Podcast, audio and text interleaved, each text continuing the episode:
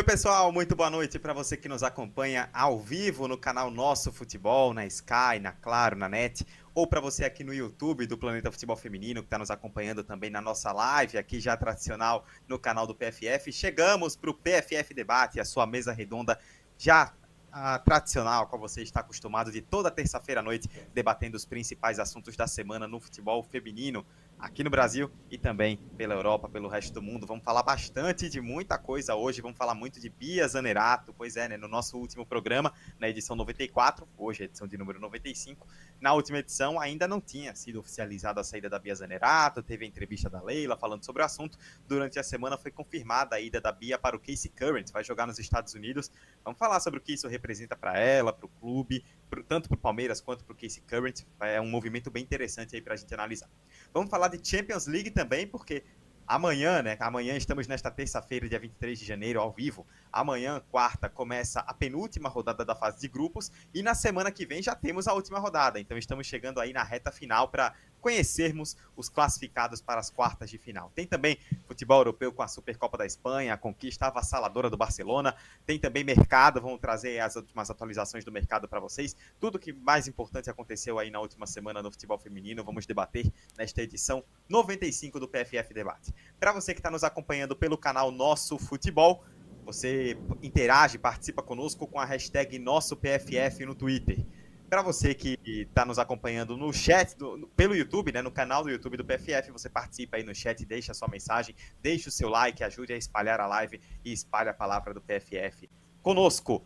Eu, Eduardo Costa, estarei aqui para esta edição 95 do PFF Debate, de volta aí depois de uma longa ausência, ao lado de Amanda Viana, de Thaís e Viane, que vão aparecer agora aí nas telinhas de vocês estarão comigo na próxima hora, com a nossa queridíssima Vanilce Augusto aí na técnica, né, nas carrapetas, mandar um abraço aí para Vanilce, que é a nossa voz da consciência hoje. Amanda e Thaís estarão ao meu lado, a dupla que você já conhece aí de toda semana. Amanda Viana, boa noite. Seu destaque inicial para o PFF Debate de hoje. Muito boa noite, Eduardo, Thaís, pessoal de casa que está aqui com a gente no YouTube do Planeta Futebol Feminino e também no canal Nosso Futebol.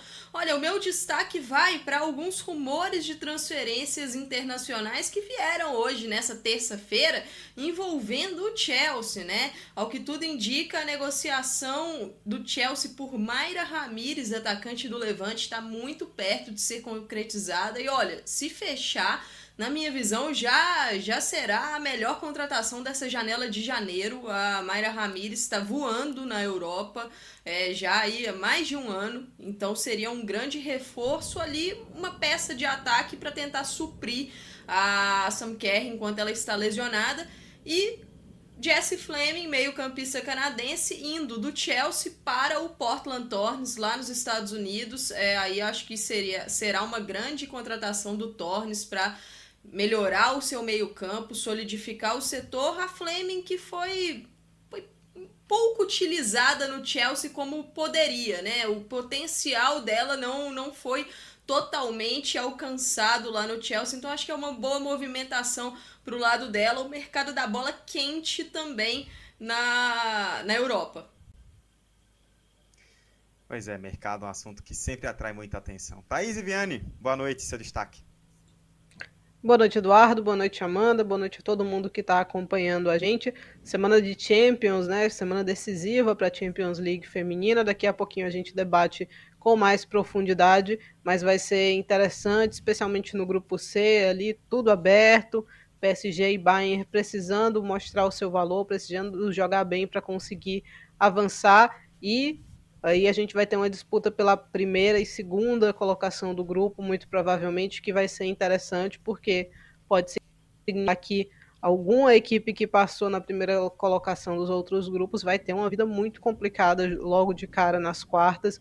Então eu estou bem curiosa para ver essa semana e a próxima da Champions League feminina, viu?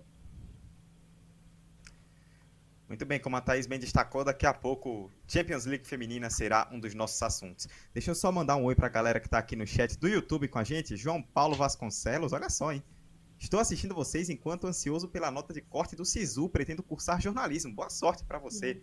João Paulo. Que dê tudo certo aí, viu? Estamos na torcida aqui, dedinhos cruzados. Bruno Mioto, um abraço para você, Bruno, que estava com saudades, ó. Coraçãozinho para você, estava com saudades da turma.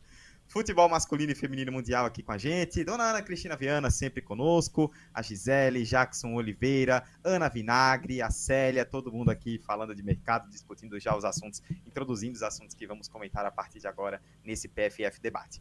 E vamos começar falando de Bia Zanerato, né? Foi a grande notícia aí da semana agora ex-camisa 10 palmeirense vai jogar nos Estados Unidos, vai jogar no Casey Current, fazendo dupla inclusive com a Debinha, né? Jogadoras da seleção brasileira e agora também companheiras de clube. E vamos iniciar com o debate pronto, né? Que é aquele quadro qual você já conhece, né? Aqui do nosso canal, das nossas lives, em que eu jogo uma manchete e as nossas comentaristas, com uma ou com poucas palavras, complementam a manchete e depois justificam o, a, a, as escolhas delas, né? E o debate pronto dessa semana é justamente sobre a Bia Zanerato para a gente abrir o programa de hoje. Tá aí na tela. Debate pronto de hoje. A saída de Bia Zanerato do Palmeiras foi Amanda Viana? Foi boa para ela. Boa para ela. Thaís e Viane? Surpreendente. Surpreendente. É, daqui a pouco eu jogo, eu devolvo para Amanda, né, para ela poder falar mais sobre a questão da, da Bia no Case Current. É, primeiro, Thaís, vou com você. Justifique sua escolha do surpreendente aproveitando para já falar um pouco sobre o Palmeiras, né? O impacto que tem para o Palmeiras a saída de uma jogadora de uma referência tão importante dos últimos anos. Ah, surpreendente porque a gente já tinha visto essa história algumas vezes, né? Começo de temporada ali, a Bia. Começo e meio de temporada, né? Qualquer momento que a janela é, de fora tivesse aberta, a gente ouvia esse rumor: pô, a Bia vai, a Bia fica, a Bia vai, a Bia fica. E na maioria das vezes ela ficou, né? A partir do momento que ela foi realmente negociada com o Palmeiras, ela ficou, foi a preferência dela. E então achei que mais uma vez fosse meio que balela, né? Esse rumor mesmo que é comum quando tem época de negociação de empresário para aumentar salário, mas dessa vez não. Dessa vez ela foi e eu estou bastante curiosa para ver como é que a coisa vai se desenrolar, porque vai para uma liga mais competitiva do que a liga brasileira, fisicamente mais exigente, taticamente mais exigente, tecnicamente mais exigente, e para uma equipe que ainda está meio em montagem, né? Amanda pode até falar um pouquinho mais disso, mas um time que está passando por um momento hum, mais complicado, assim, ainda está encontrando a, a, sua cara, uma equipe mais jovem né, em WSL. Então eu estou curiosa, curiosa para ver é, como é que isso vai, vai se desenrolar. E para o Palmeiras, perde a sua principal né? Aproveitando que a Bia foi para os Estados Unidos, né? Nos esportes de lá existe aquela coisa chamada franchise player, né? O jogador da franquia, cara do time.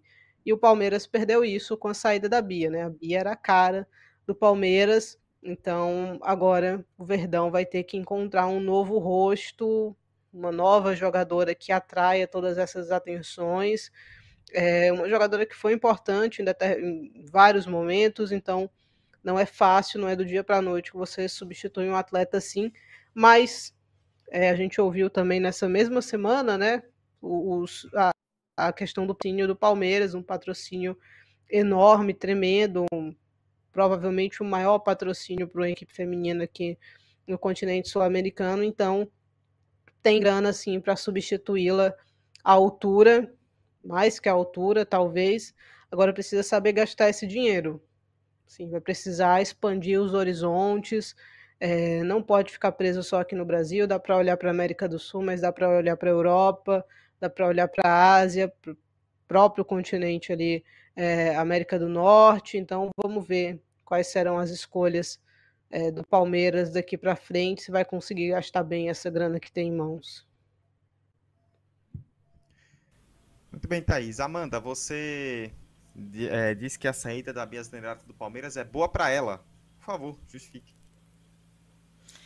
Olha, a, a Bia Zanerato, há algum tempo, como a Thaís destacou, já, já tá nessa questão, ah, toda janela de transferência, o nome dela sendo ventilado para ir para fora do país e não acontece. Na minha visão, a Bia já deveria ter ido para fora do país há mais tempo. Por quê?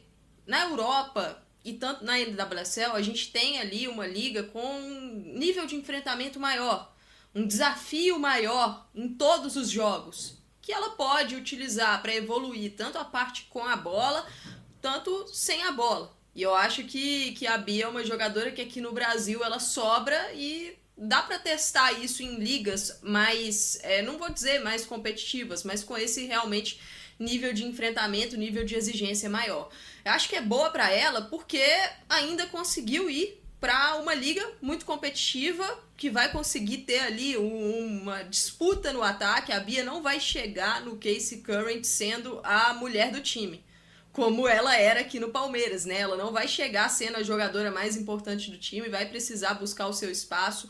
É, acho que vai ter, ter muito a, a aprender na parte sem a bola de pressão pressão é, na saída de bola adversária, pressão quando perde a bola, posicionamento. Eu acho que isso vai ser muito positivo para ela.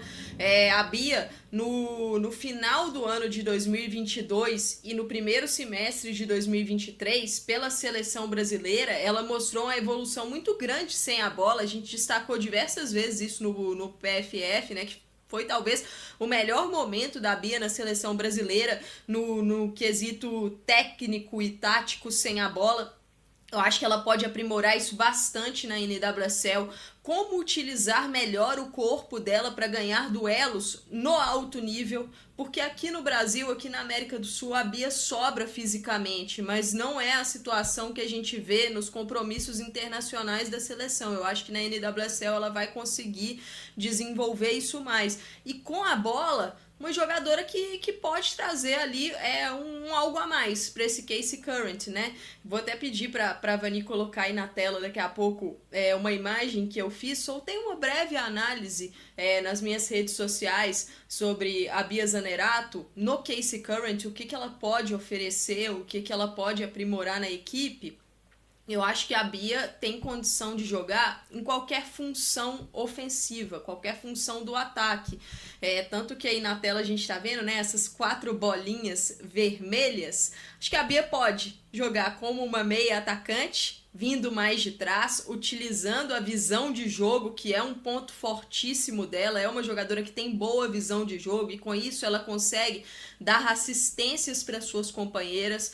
É, pode jogar pelos lados, pela esquerda, utilizando aí o lado do seu pé bom, pela direita, quando ela puxa do canto para o meio, ou na frente, centralizada, não é a minha função preferida da Bia, porque eu não acho que ela é uma centroavante. É, eu acho que a Bia tem ali as suas características potencializadas quando ela vê o jogo de frente, né? Quando ela consegue carregar um pouco mais a bola e não quando ela joga de costas ali fazendo pivô. Eu não acho que é dessa forma que ela é potencializada. Aí a gente tem que analisar como que tá o time do Casey Current, quais são as opções ali. A janela de transferências ainda não fechou, então eu ainda não trouxe essa análise de elenco do Current, porque eu ainda estou esperando para ver se teremos mais algumas movimentações.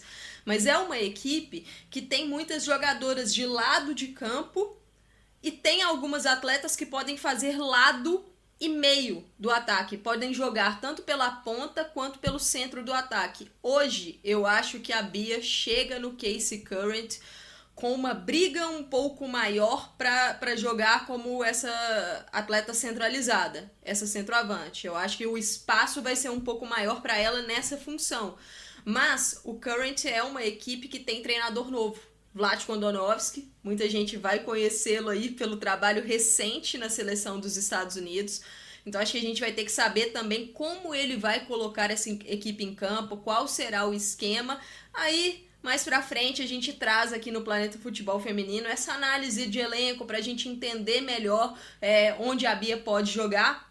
Mas como eu coloquei aí na tela, né? Com a bola, ela é uma atleta que, que tem explosão, que tem arrancada, vindo de trás, eu acho que ela pode sim trazer pontos positivos para a equipe, mas acho que o principal ponto para ela desenvolver na NWSL é justamente o que eu destaquei da parte sem a bola, a parte defensiva, de pressão, de intensidade durante os 90 minutos. Então eu acho que foi uma saída boa para ela por isso, porque ela vai para uma liga que vai fornecer isso a ela.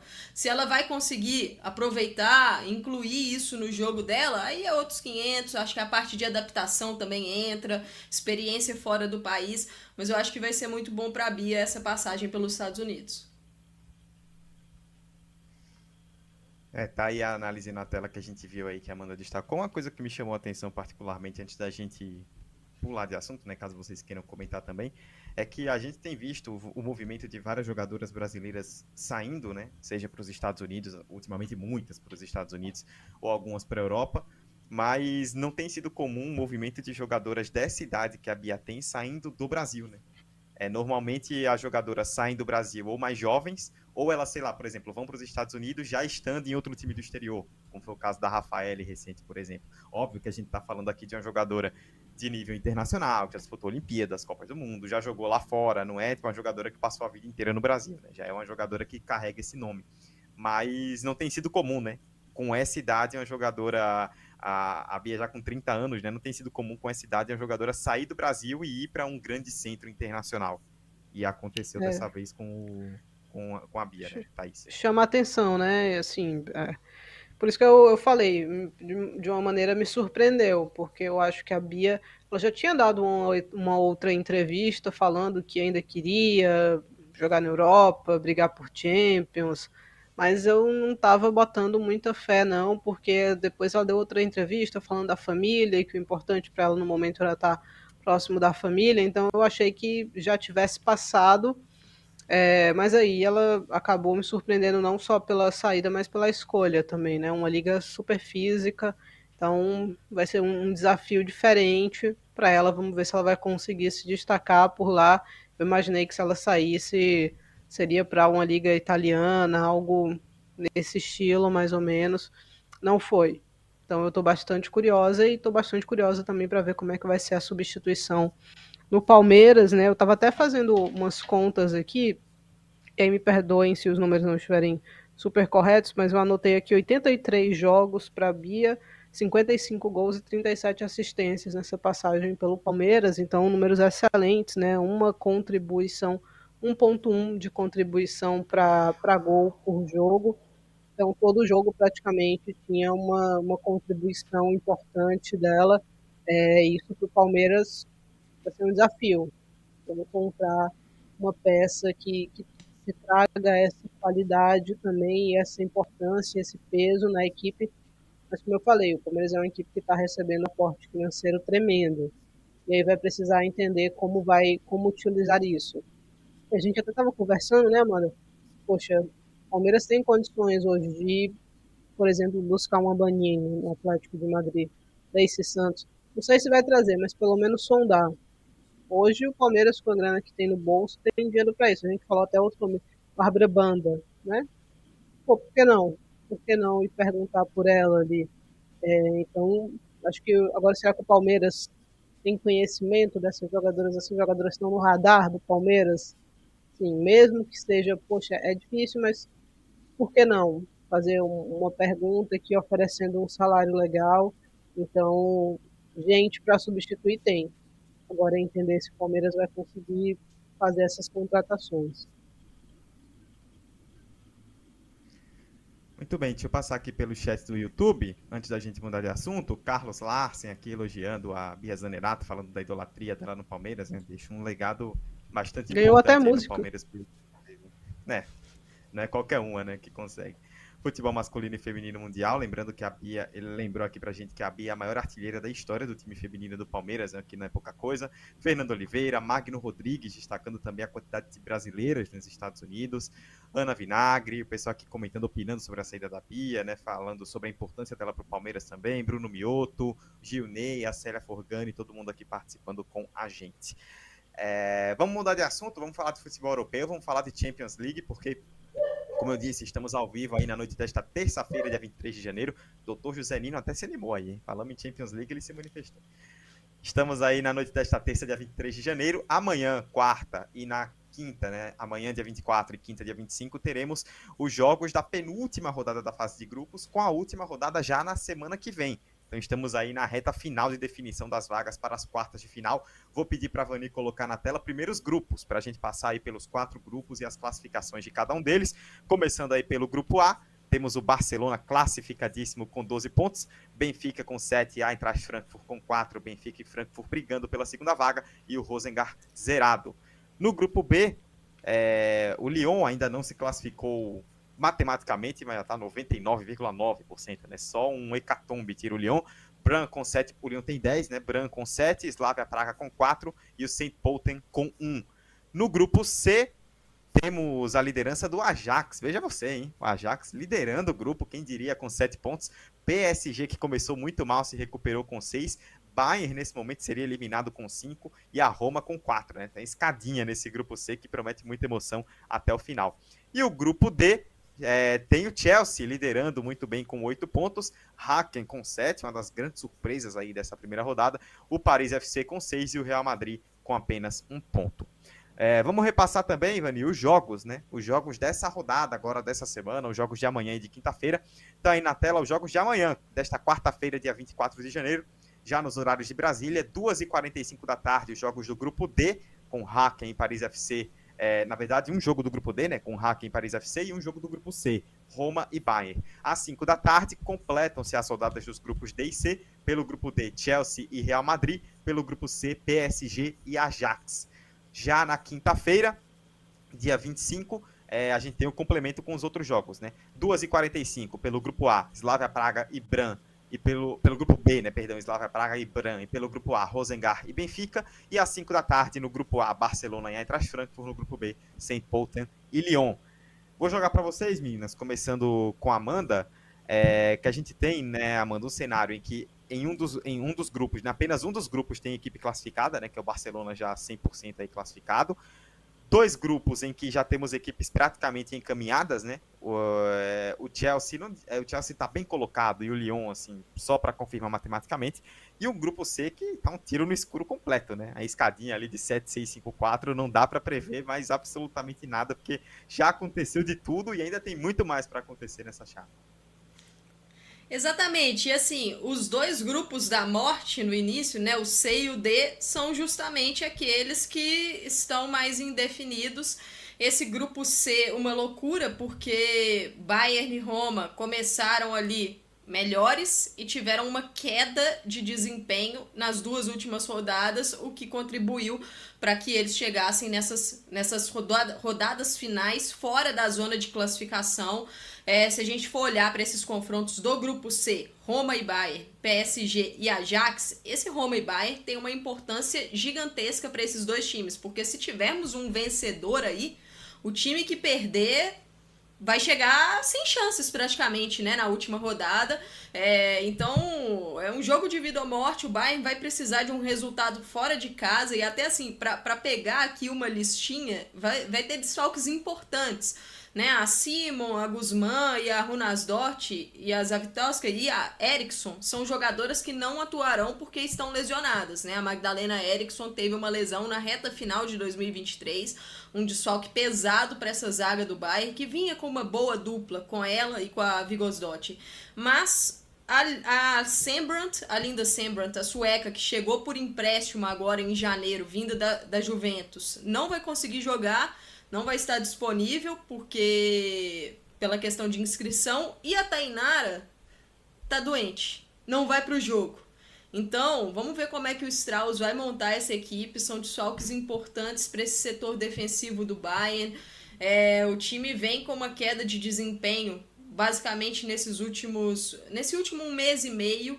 Então é um janeiro muito importante. A Frauen Bundesliga não voltou ainda, aquela pausa de inverno, então a questão do ritmo de jogo pode pesar aqui para as alemãs. Olhando no outro confronto, PSG e Ajax, o PSG vem embalado. Vem embalado, terminou muito bem o ano de 2023, foi um dezembro muito positivo para o PSG. É, voltou com boas vitórias já em 2024, jogo atrasado da Den Arkema, jogo de Copa, o time conseguindo fazer até algumas goleadas. A Catotô ainda está um pouco travada pela questão da lesão, mas todo santo jogo ela deixa o golzinho dela. Então isso para confiança e para o time vencer é fundamental. É, acho que a parte ofensiva tá fluindo um pouco mais. Então, assim, vai ser um confronto muito pesado esse PSG e Ajax, porque o Ajax já surpreendeu o PSG. Mas eu tô achando que as francesas vão levar essa aí e vão confirmar essa, essa classificação. Pegar fogo, Eduardo. Opa, olha o mute, rapaz. Opa, um abraço aí, hein? Rafael Alves fazendo escola aí, Rafa. Beijo para você onde quer que esteja ouvindo ou assistindo. É, Thaís, para poder jogar para você depois do comentário aí da Amanda, Amanda deu um panorama legal aí do grupo C, né, que tem os jogos nesta quarta-feira. Também temos o grupo D, e que, por incrível que pareça, né, um cenário que talvez não fosse nem um pouco imaginado no começo da chave, é que faltando duas rodadas, o Real Madrid vai acabar sendo o fiel da balança, né? Enquanto o Real Madrid já joga apenas por tabela, temos Chelsea, Hacken e Paris brigando por essas duas vagas. É, vamos ver qual o interesse do Real nessa partida, né? Contra o Chelsea vai estar bem interessado. Isso pela, pelas declarações das jogadoras já ficou bastante claro, né? Que é aquele jogo para sair com a imagem menos ruim. Então imagino que vai tentar ser o mais competitivo possível. Tem lesões, desfalques, né? Na verdade, importantes para esse jogo. A Toleti provavelmente não, não vai participar dessa partida.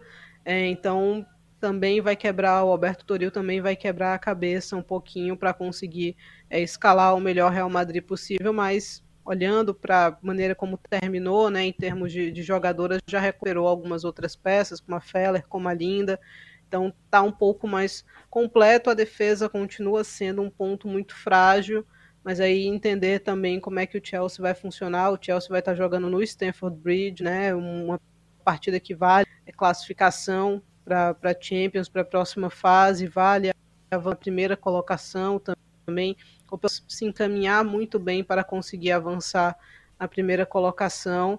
Eu acho que tem tudo para ser um jogo de intensidade alta, especialmente por parte do Chelsea, o Real Madrid tentando manter ali o nível para tornar tudo mais competitivo. Essas equipes se enfrentaram algumas vezes recentemente, né? E foram sempre jogos competitivos dois empates e uma vitória para o Chelsea exatamente fora de casa. Então imagino que o Chelsea é favorito, mas acho que vai ser um jogo legal de acompanhar por esse desejo do Real de se despedir com a imagem melhor. Então eu estou bastante curiosa. Aí em relação a Paris, Paris FC e Hacking, o Hacking com desfalques, né? lesões, com jogadoras ausentes. Isso eu acho que pode pesar muito para a classificação na busca pela classificação, isso pode acabar sendo é, um peso para uma equipe que fez uma, uma, primeira parte da fase de grupos excelente, né? surpreendendo todo mundo, batendo o Real, batendo o Paris FC, dando muito trabalho ali, beliscando o pontinho do Chelsea, né? Então, um time que não se rendeu, que tem jogadoras como Rosa Cafai, um momento excelente, né? Depois de uma lesão grave, voltando, se recuperando. Então, um grupo aberto nessa busca pela segunda vaga, que eu acho que eu acho não, que eu tenho certeza que está ali entre Hacken e Paris FC. Acho que por conta dos desfalques, talvez o Paris FC esteja numa posição mais favorável, mas ainda vai enfrentar o Chelsea na última rodada, então esse é um ponto que pode pesar negativamente. É, mas tô, acho que o Chelsea vai confirmar essa primeira colocação. Tô bastante curiosa para ver isso, viu, Eduardo? Muito bem, Thaís. Aí na tela nós temos, né, a Vanil colocou para a gente os jogos já da quinta-feira, para a gente pincelar rapidamente, é, Amanda. Grupo A com o Barcelona já classificado e o Benfica tendo uma grande oportunidade, né, os resultados dos confrontos diretos contra o Frankfurt ajudaram muito o Benfica. É, tem, tem uma chance considerável, inclusive, de já garantir a classificação agora, nesta quinta-feira. E no outro grupo, enquanto temos o Lyon aí já 99,999% classificado. Bran e Slavia Praga vão fazer um jogo direto aí, né? Com o Slavia jogando em casa, é, tendo que ganhar para empatar com o Bran em pontos para a última rodada, né? Uma vitória do Bran já classifica é, a equipe junto ao Lyon. Temos dois times, um classificado, outro bem encaminhado nos dois grupos, mas duas brigas diretas bem interessantes aí por uma segunda vaga. Exatamente, Eduardo. Olhando o cenário do grupo A, é, o Barcelona já classificado, uma fase de grupos assim irretocável do Barcelona. O Barcelona vem muito bem na temporada, né? Vem evoluindo na temporada, então acho que isso para os objetivos da equipe é muito positivo, porque o Barcelona, o grande, o grande objetivo é tentar elevar o seu nível até ali março, abril, quando chega o momento decisivo da, da Champions, então tá muito bem a chance para o Frankfurt classificar é vencer o Barça. O Frankfurt precisa vencer o Barcelona para permanecer vivo. É, os dois confrontos contra o Benfica foram, foram muito pesados para a equipe alemã. O desempenho foi ruim do Frankfurt. Não dá para falar que o Frankfurt não teve chances nesse confronto. Teve sim, mas não jogou bem, não aproveitou as suas oportunidades e aí cedeu resultados importantes para o Benfica. Eu acho que para o Benfica é muito legal chegar bem com chance de classificação na Champions, porque a equipe em anos anteriores é, pegou sorteios muito cruéis. Até mesmo na época em que a gente ainda não tinha essa fase de grupos na Champions, né? O Benfica sempre cruzava ali com uma equipe favorita, então ficava complicado avançar na competição. É, e vem desenvolvendo muito bem esse trabalho. A gente tem que lembrar que o Benfica estará sem a sua principal jogadora para esses próximos jogos. A Kika Nazarete está machucada. Então é um desfalque pesado no ataque, é, mas a Lidu vem jogando bem, a Nicole vem entrando bem, então acho que, que pode sim é, garantir essa classificação já nesse jogo contra o Rosengard, apesar da partida ser na Suécia. O Rosengard, para mim, é uma decepção nesse grupo A. É, não imaginava o Rosengard passando. Eu via mesmo um Frankfurt contra Benfica por essa segunda vaga, mas eu imaginava a equipe dando mais pressão nesses confrontos, né? Um desempenho um pouco melhor do, do time sueco. Mas eu, eu acho que esse grupo, assim, vou ficar bem surpresa se fugir de Barcelona e Benfica, os dois classificados.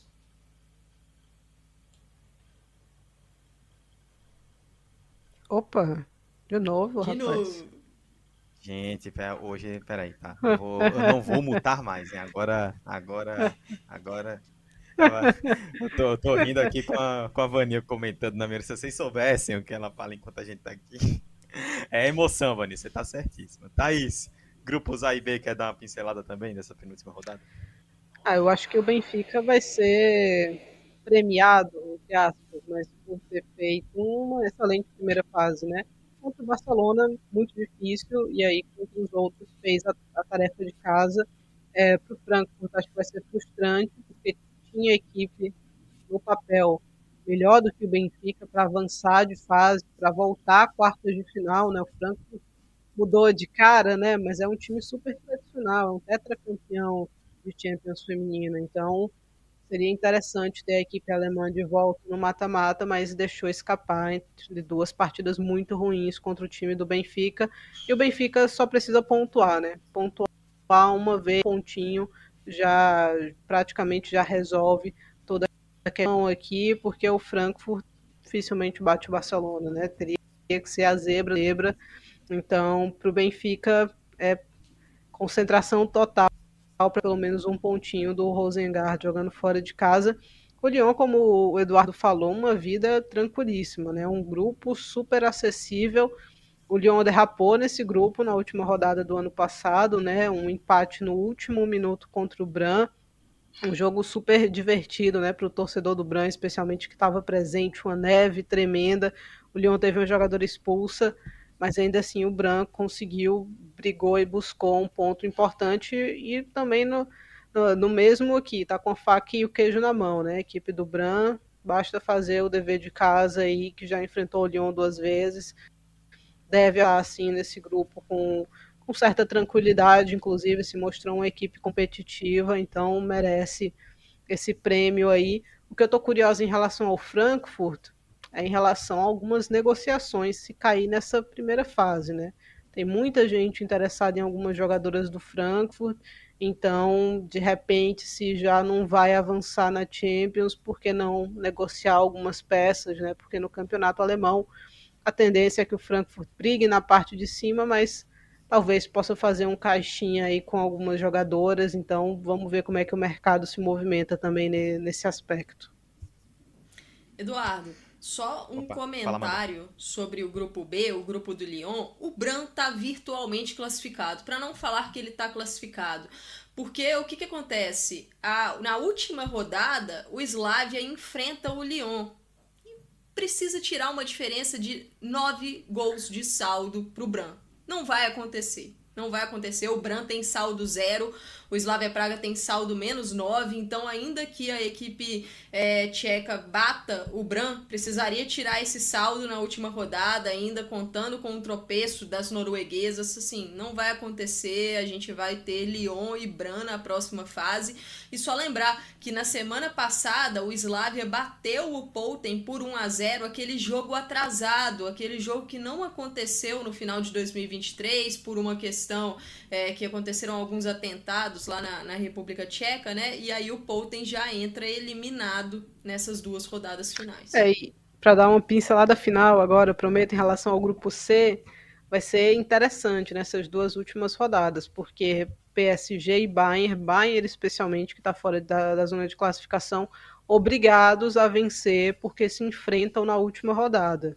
Então, caso queiram avançar, precisam confirmar as duas equipes, mesmo com os desfalques que a Amanda trouxe, os dois times têm totais condições de bater é, o Ajax e a Roma. A Roma é um time chato, mas o Bayern tem condições sim. E aí vão para a última rodada para brigar pela primeira colocação e vai ser super interessante porque quem passar na segunda aqui já vai quem passar no segundo, né, vai pegar a segunda posição. No sorteio de quarta já vai ter Barcelona, Lyon ou Chelsea. Então, assim, é vencer aqui para tentar se livrar de uma carne de pescoço terrível. Então eu estou bastante curiosa aí para esse grupo C.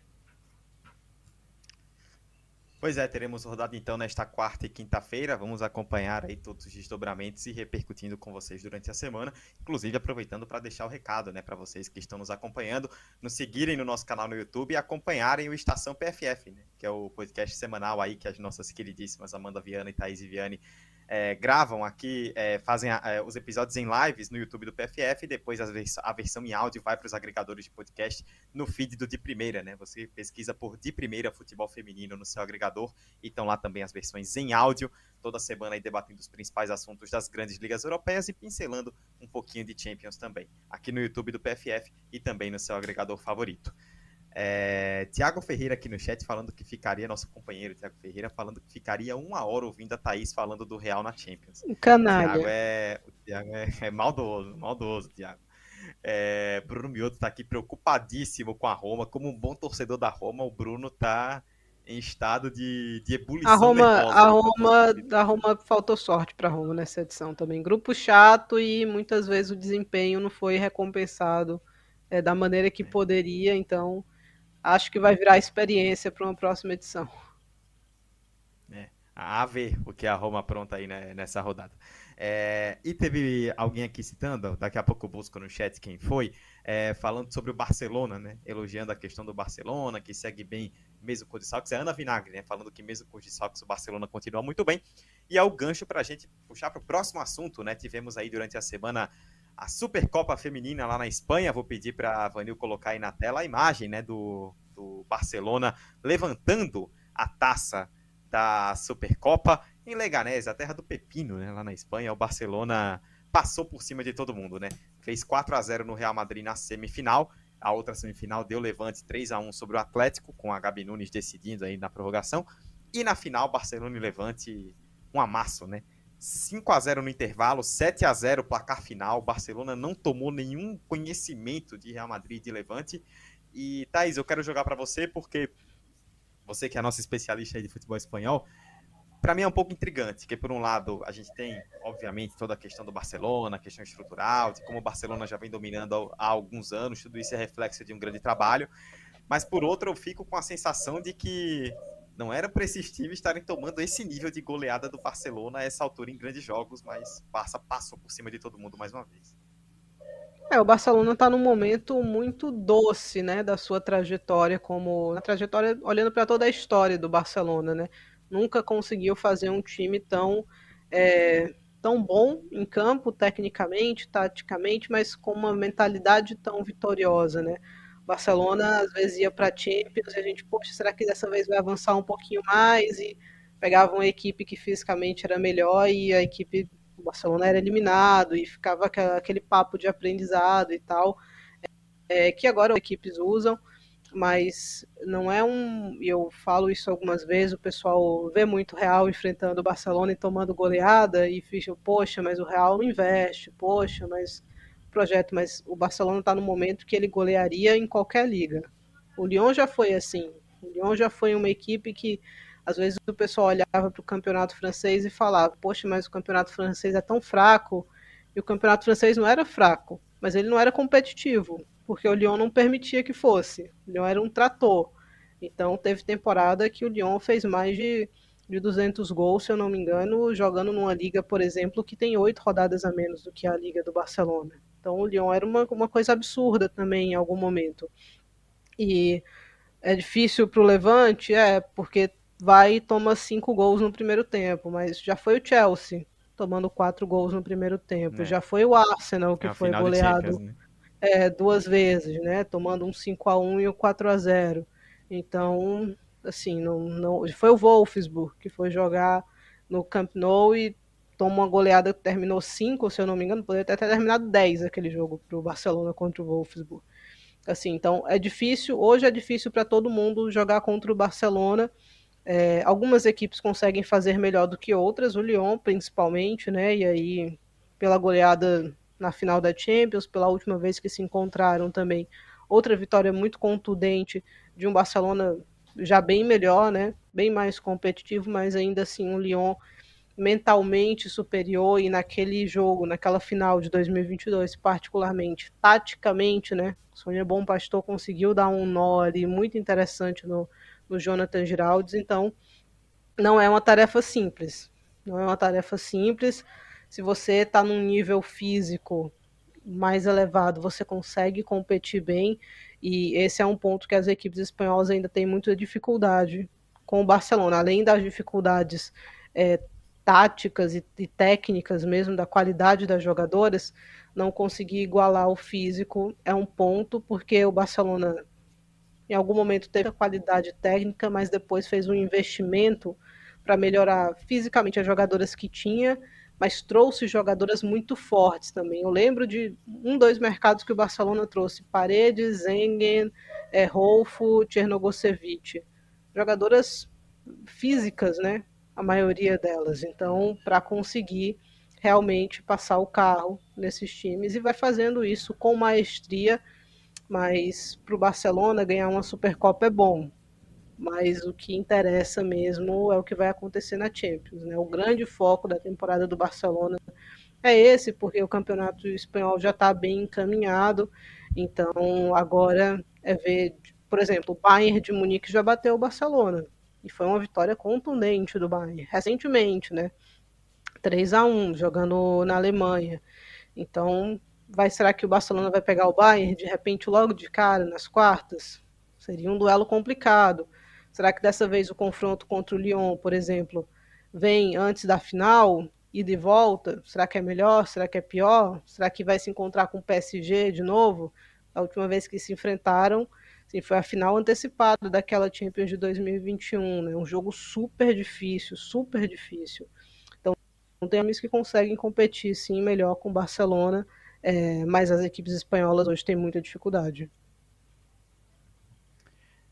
É, Amanda, para jogar para você para completar, né, sobre justamente isso que a Thaís falou, né, essa dificuldade que as equipes espanholas vão enfrentando contra o Barcelona, que se resultam nesses placares em jogos decisivos. A vítima da decisão foi o Levante, mas acho que vale destacar também, né, apesar do 7 a 0, a grande vitória do Levante na semifinal com um toque brasileiríssimo aí da Gabi Nunes, né, que entrou no final do tempo normal, decidiu com dois gols no segundo tempo da prorrogação e foi peça-chave aí para uma grande vitória do Levante sobre o Atlético que fez o Levante chegar até a final e aí depois aconteceu o que aconteceu contra o Barça. O Levante é uma equipe que tem conseguido se manter na parte de cima da tabela, é, principalmente nas primeiras colocações na, na Espanha, né, na Liga F, há algum tempo e vem desenvolvendo boas jogadoras, tanto que a gente vê que várias equipes vão lá no Levante para pensar talentos, né? Por exemplo, Na janela do meio do ano de 2023, o Levante perdeu uma das suas principais jogadoras, Tatiana Pinto, que foi para a WSL para o Brighton. E agora deve perder, ao que tudo indica, Mayra Ramírez, uma das suas principais atacantes, para o Chelsea. Então é um time que vem desenvolvendo boas jogadoras, que tem uma ótima visão de mercado, por exemplo, para ir lá no Madrid CFF buscar Antônia e Gabi Nunes, que são duas jogadoras que vão se destacando no time, que são peças sólidas. É, então é um projeto muito positivo do Levante, mas que infelizmente nessa temporada 2024, né, no finalzinho do ano de 2023, é, o Levante anunciou que há uma queda de investimento no seu projeto. O time masculino do Levante passa por maus momentos, está aí na, na segunda divisão da Espanha e o time feminino também vai sofrer esse tipo de impacto no investimento. Então, é, no Estação PFF, o nosso podcast de futebol europeu, eu e Thaís destacávamos em episódios anteriores que muito provavelmente se chegassem propostas boas para atletas do Levante, elas sairiam. Né? E eu temo que o time acaba, acabe desmanchando aí, não só nessa janela, mas na próxima. É, acho que para essa final da Supercopa, a parte física pesou um pouco para o Levante, passar por uma prorrogação contra o Atlético de Madrid, pouco tempo de descanso é, foi pesado, teve o seu impacto. O time começou até bem o jogo. O jogo começou lá e cá. O Levante teve duas oportunidades no comecinho da partida. Mas a gente sabe que jogar contra uma equipe como o Barcelona, que é muito clínica, que te pune demais, você não pode desperdiçar as chances que você vem a ter no jogo. E o Levante desperdiçou e o Barcelona foi implacável. Na minha visão, foi uma das partidas da temporada que o Barça foi mais eficiente. Criou várias chances e conseguiu muitos gols ou quase gols, né? O Barcelona foi muito eficiente no jogo, fez uma grande final, vem de duas grandes partidas, porque a atuação contra o Real Madrid já havia sido excelente na minha visão é, e consegue distribuir os seus gols. É, eu vi ali no, no, chat rapidamente, não peguei, acho que foi a Gisele que falou no nosso chat do YouTube, destacando a Ona Bate. É, no último episódio do Estação PFF, eu e Thaís falávamos: a Ona é a melhor lateral do mundo na esquerda e na direita. Ela é a melhor lateral do mundo nas duas bandas tá fazendo uma temporada fantástica. Ela, a adaptação dela ao Barça, né, voltando ao Barcelona, foi muito rápida. É, tô bem curiosa para ver como é que o Jonathan Giraldes vai lidar com isso quando a Rolfo voltar, tiver condições, se ele vai passar a onda para direita, o que, que vai acontecer. Mas o time, Eduardo, tá fluindo muito bem, tá muito bem encaixado. Na minha visão, a Mariona como essa falsa nove melhorou o desenvolvimento ofensivo da equipe. Eu acho que o aproveitamento dela no setor tem sido melhor do que estava com a Alexia Puteias, porque não é, na minha visão, a melhor função para a Alexia no time. E o Barça hoje tem a melhor jogadora do mundo. A temporada da Hansen é um espetáculo é um espetáculo e a gente sabe, né? A Hansen, ela precisa ficar saudável. Se ela conseguir ficar saudável, que é o que está acontecendo nessa temporada, muito difícil ela não aparecer entre as melhores do mundo, porque é a melhor ponta direita. É o ponto de, de desequilíbrio por ali. Ela gera muito jogo, com assistência, com gols. Então, é um momento fantástico que o Barcelona está vivendo. É, e, e, só para arredondar em relação ao Levante, né, estava vendo a jornalista Andréa Menendez Faia, né, que é bem informada sobre o futebol feminino de lá, é falando de uma redução de orçamento de 3 milhões para 1 milhão e meio. Então, assim, vai ser um golpe pesado na equipe, é, e aí eu acho muito difícil que não se desfaça de algumas peças, como a Maria Mendes, por exemplo, está sendo procurada pelo Barcelona, pelo Real, então inevitavelmente, em algum momento, deve aceitar uma proposta para sair, e tantas outras. Né? O Levante tem jovens jogadoras, Silvia Lloris, Paula Tomás, que já teve interesse do Arsenal, então é inevitável que vá, vá se desmanchando mesmo ao longo da, da temporada. A própria Alba Redondo, com, interne, com interesse do Real, com interesse do Barcelona. Então, difícil. A situação do Levante para a próxima temporada é bastante complicada. E sobre a Gabi Nunes, com essa provável saída da Mayra Ramírez, aí vai aumentar ainda mais é, a pressão para cima da Nunes, porque ela deve ser titular absoluta do time sem a Mayra Ramírez, né? Pois é, a ver, vamos. Daqui a pouco eu passo pelo chat mais uma vez, mas vamos seguir porque ainda temos mercado da bola para tratar e já estamos batendo aí os minutos finais do nosso programa desta terça-feira. Vamos falar, vou pedir para a Vanice colocar aí na tela a, as artes aí do pessoal lá do Brasileirão Feminino, né? Destacando as últimas contratações, né? Vamos passar pelas contratações recentes da última semana. Tivemos muitas movimentações, tá aí na tela já algumas delas. É, a gente tá vendo aí as do Cruzeiro, né? Com Dayana Farias, com a Límpia Freitas, com a Fabi Sandoval, a Júlia, a Luana Índia, a Larissa, a Carol Baiana e a Carol Lara no Santos, Gabi Tacaré e Jordana no Botafogo. Vamos passar, Vanilson, aí pelas próximas para a gente destacar também mais movimentações esse pacotão aí do Red Bull Bragantino, né? Daqui a pouquinho vamos falar um pouquinho mais do, desse Bragantino. Jéssica Nascimento, Emília Assis, Catarina Ongar, a, a Joemar Guareruco, a Paula, a Jane Tavares, Carol Bermudes, Ana Pesantes, Isabela Rangel. Todo esse pacotão aí anunciado recentemente pelo Red Bull Bragantino. E tem mais, tivemos mais movimentações aí nessa semana. É... Pedi aí para a Vani passar a imagem para a gente é, Camila Rodrigues no Cruzeiro, Nicole Charcopa no Santos, Tainá Borges, perdão, no América, Dani Soares e Carla Nunes no Fluminense e a Tainá Gondim no Internacional. Como vocês bem viram, tivemos aí esse pacotão né, de reforços do Red Bull Bragantino. Vamos ouvir então que disse, né, no, no vídeo publicado aí nas redes sociais do Red Bull, do treinador Humberto Simão, falando aí sobre esse lançamento do elenco e a expectativa do Red Bull para 2024 na primeira divisão do futebol feminino nacional. Bota na tela aí, Vânia. Bom, é, a gente está muito motivado para esse ano. É, iniciar um trabalho já do início do ano com um grupo que foi muito oxigenado. Ao mesmo tempo que chegaram muitas atletas novas, a gente conseguiu manter uma base, é, nos dá uma confiança grande. As atletas que estão chegando, elas estão chegando muito motivadas, as que aqui permaneceram, que já entendem o modelo, que já entendem como o clube trabalha, é, vão ajudar muito no processo todo. E a gente acha que com um espaço muito curto a gente vai conseguir dar cara, a gente vai conseguir colocar as nossas características de jogo, nosso, incluir o nosso modelo para a gente já começar o ano muito bem. Daí a aspa do Humberto Simão. Amanda, Red Bull Bragantino chegando como campeão da A2, né? A gente sabe de toda a estrutura que tem a equipe por trás, né? A instituição como um todo, né? O aporte de uma marca importante. É, já vem chamando a atenção pelos resultados aí nos últimos anos do futebol masculino e chega quem sabe aí para num futuro próximo fazer o mesmo no feminino. Muitas jogadoras jovens para um time que vai tentar se estabelecer logo de cara e parece ter condições para isso, né? Pelo menos é, nesse início. Assim, eu acho que a primeira temporada do Red Bull na Elite foi em 2022 e foi aquela temporada que o time ficou e caiu, né? Subiu para 2022 e caiu na sequência. O grande objetivo do Bragantino em 2024 é permanecer, é conseguir se estabelecer na Série A1 do Campeonato Brasileiro. E aquela experiência em 2022, ela tem muito a ensinar para o time. Esse mercado, a gente pode ver que há uma mescla de contratações de algumas atletas jovens, que é a filosofia do Bragantino, do Red Bull Bragantino Clube, é assim no masculino.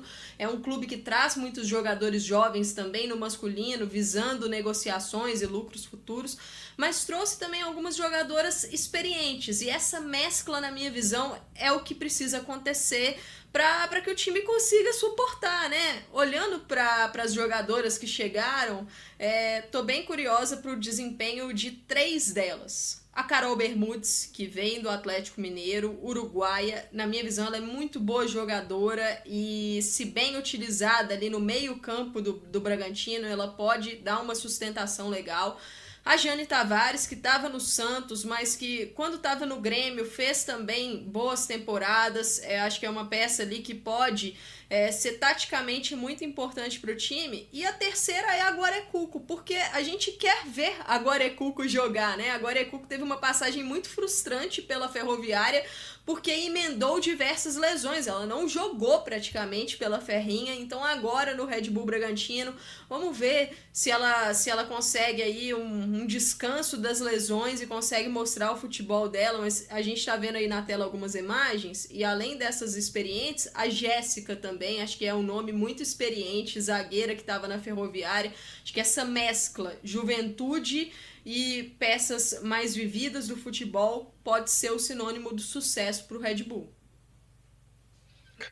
Olha, eu, Eduardo, estou bastante curiosa, já aproveitando, né, perdão, mas estou é, bastante curiosa para ver esse time do Red Bull, porque na última vez que participou da primeira divisão, eu estou com a Amanda, eu fiquei com a impressão que poderia ter escapado daquele rebaixamento, né? Desperdiçou pontos muito importantes em alguns momentos, isso acabou minando a confiança da equipe. Então, não, a gente viu muitas partidas desse Red Bull e ficou no detalhe sempre, né? Era não aproveitar a oportunidade de converter uma chance, e aí tomava um gol e não conseguia voltar para a partida.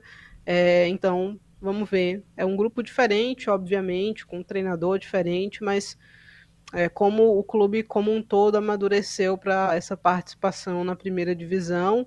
Tivemos reforços interessantes, né? O, o próprio Cruzeiro, por exemplo, acho que briga novamente por uma chance, por uma vaga no G8 fez um mercado interessante, o Jonas chegando e algum tempinho já com título, então é uma equipe que, na minha opinião, se fortaleceu do que foi do ano passado para esse de 2024, então eu estou tô, curiosa e pensando de repente quem é que vai brigar ali na parte de baixo, né? O Galo parece ser um time que vai brigar para tentar evitar um rebaixamento, não sei se vai conseguir.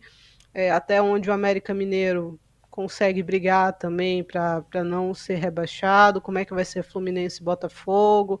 Então, essa parte de quem vai cair, como é que vai ficar o rebaixamento, ainda é uma incógnita, é, que talvez só seja respondida quando a bola comece a rolar mesmo, né? Mas eu, alguns times, como o Galo, por exemplo, é bastante frustrante ver que para onde está se encaminhando. É, temos quatro minutinhos, só rapidinho para a Amanda poder comentar também. É, Vanil, coloca na tela, por favor, as fotos da reapresentação do Cruzeiro. A Thaís já pincelou aí, né, o Cruzeiro. O Cruzeiro se, se reapresentou, anunciou aí vários reforços, alguns que a gente destacou aí no, na, na, nas movimentações da semana. E Amanda, agora com Jonas, vindo do título mineiro, com um trabalho já que promete ser bem interessante, o Cruzeiro, sem dúvida alguma, chega com expectativas aí para 2024. Exatamente, é uma equipe que teve um ano de 2023 muito positivo e que terminou é, numa nota alta, conseguindo ali o título do Campeonato Mineiro que não vinha há muito tempo para o Cruzeiro, né? Então era importante para criar ali uma casca, aumentar a confiança do time, manteve a base para essa temporada atual e tá trazendo alguns reforços. Acho que dá para destacar é, as duas estrangeiras, né, as paraguaias, a Fabiola Sandoval, que teve boa passagem pelo sul do Brasil, fez um, um, bom, uma boa temporada pelo Havaí Kinderman. No ano passado teve momentos interessantes pelo Internacional. Acho que ela pode dar ali é, um, um, um, suporte diferente pelos lados do campo do Cruzeiro, com um pouco mais de velocidade. A Límpia Fretes foi muito bem no Havaí Kinderman na, na temporada passada. E o Cruzeiro tem ali algumas deficiências em lateral, né? Então acho que a, a Límpia pode chegar já com essa condição de titular. Dá pra gente destacar também uma contratação que não deve jogar em 2024, Eduardo, que é a Camila Rodrigues, a goleira, que vem do Santos. Ela machucou né, no final de 2023, infelizmente rompeu o ligamento cruzado anterior, mas o Cruzeiro dá um contrato longo para Camila, um contrato até 2026, ou seja, mostra acreditar muito no potencial da, da goleira, que foi para a última Copa do Mundo com a seleção brasileira, mas me preocupa a situação do gol do Cruzeiro para 2024, porque eu vejo um time forte com um elenco interessante. Mas eu não sei se a Tati Amaro seria a resposta para o gol nessa temporada. Muito bem. É, temos. Alô, Vanil, nossa voz da consciência. Temos quanto tempo? Temos dois minutinhos apenas, então vamos só passar aqui pelo chat para deixar um abraço para o pessoal que participou bastante aqui conosco nesse PFF Debates de número 95 deste dia 23 de janeiro. J. Dantas, Ana Paula Pereira, Jackson Oliveira, Futebol Masculino e Feminino Mundial, Gabriela Pinho, Gisele, Carlos Larsen, Bruno Mioto, Isabel Lima, é, Lucas Almeida, acho que eu já citei, mas se não cito novamente, J. Dantas já citei com certeza, a Gisele, é, todo mundo aqui participando com a gente, Ana Vinagre, que estava aqui comentando no começo da live também conosco, Tiago Ferreira e tantos outros, o Gilney, gente, me perdi um pouco em alguns nomes aqui, porque tem muita gente participando. Sempre uma grande audiência com vocês aqui no Planeta Futebol Feminino para mais uma edição deste PFF Debate. Eu, Eduardo Costa, estive com Amanda Viana, com Thaís Viane na edição 95 do PFF Debate aqui no YouTube do PFF e no canal, no, no canal Nosso Futebol, né, na Sky, na Claro, na NET, na sua operadora aí de TV a cabo para acompanhar o canal Nosso Futebol. Você que está no nosso futebol, segue com a programação normal do canal e acompanha aí, fique ligado no final de semana, sempre com as transmissões aí do Campeonato Alagoano, agora a Copa do Nordeste que vai voltar. E para você que está nos acompanhando no YouTube, fique ligados aí, tem estação PFF durante a semana, os conteúdos que a gente sempre solta para vocês. Acompanhe-nos nas redes sociais e siga aí o nosso trabalho. Amanda, Thaís, vou me despedir de vocês, que já estamos aí na beira do caos, né, em cima da hora, já pulando buraco para encerrar essa live. Muito obrigado. Vocês pegaram a referência, né? Na beira do caos. Eu, eu, gostei da risada no fundo. Muito obrigado aí a, você, a vocês duas, né, por mais um programa. Muito obrigado a você aí pela audiência que esteve conosco nesta edição 95 do PFF Debate. Voltamos na terça que vem. Beijo a todos. Tchau, tchau.